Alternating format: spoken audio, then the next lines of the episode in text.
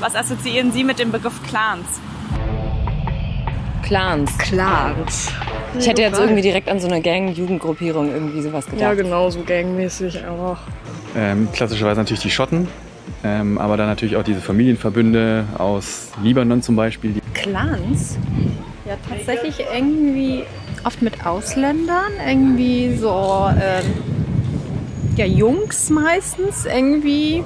Ich glaube, Clans sind tatsächlich in sich geschlossene Familienstrukturen, wo ein Teil der Familien auch äh, im illegalen Segment tätig ist. Was verbinden Sie mit dem Begriff Clan? Ehrlich gesagt, im ersten Moment nichts Gutes. Man hat gewisse Bilder im Kopf.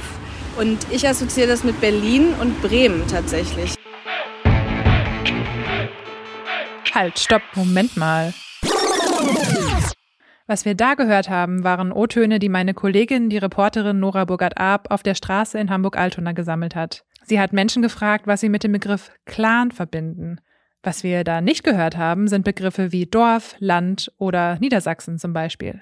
Doch genau hier, in der Gemeinde Osterkappeln, fernab von anderen vermeintlichen Clan-Hochburgen wie Berlin, Bremen oder dem Ruhrgebiet, soll die Familie Z gewirkt haben. Nora und unser Kollege Dirk Fisser begleiten diesen Fall der mutmaßlich kriminellen Clanmitglieder und Serieneinbrecher nun schon seit Dezember 2020. Es ist ein besonders brisanter Fall.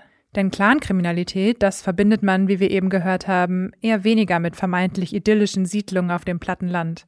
Je länger sich die beiden mit dem Fall Z beschäftigt haben, desto mehr Fragen drängten sich auf. Wie wirken kriminelle Clans auf dem Land? Wer entscheidet eigentlich überhaupt, was ein Clan ist? Und was wird denn jetzt alles unter Clankriminalität gezählt und warum? Relativ schnell waren zwei Dinge klar. Erstens, sogenannte Clankriminalität ist kein reines Großstadtphänomen und zweitens, wenn wir über Clankriminalität sprechen wollen, dann müssen wir auch über Themen wie Vorurteile, Rassismus und fragwürdige Polizeistatistiken sprechen. Über gescheiterte Integration und über die glorifizierende Inszenierung eines kriminellen Lebensstils in den sozialen Netzwerken und in der Popkultur.